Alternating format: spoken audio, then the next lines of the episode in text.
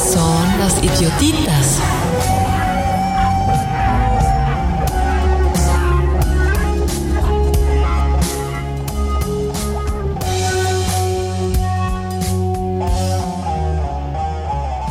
Hagamos un viaje a través de las elecciones recientes en Argentina un país con una rica historia política. Desde el regreso a la democracia en Argentina, dos facciones principales han dominado la escena.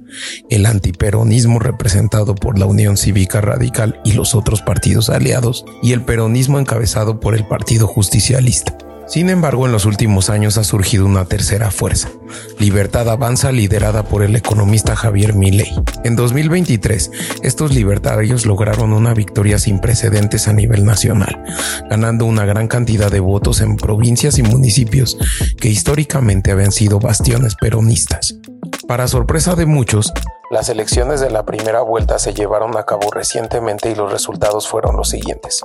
Sergio Massa obtuvo un 36.7% de los votos, Javier Milei 29.9%, Patricia Bullrich 23.8%, Juan Schiaretti 6.8% y Miriam Bregman con un 2.7%.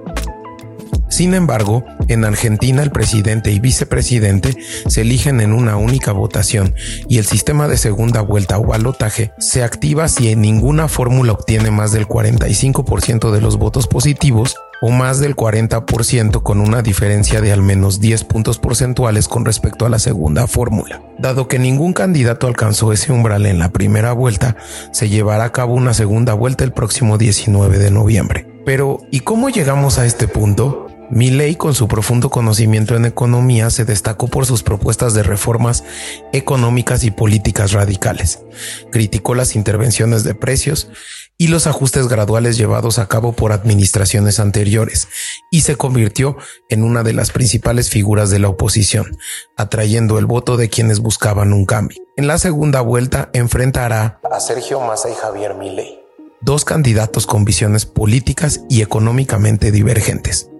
Massa, un político con experiencia, representa la continuidad de la coalición oficialista Unión por la Patria, mientras que Milley, el favorito de la primera vuelta, promete un cambio radical y una dolarización de la economía.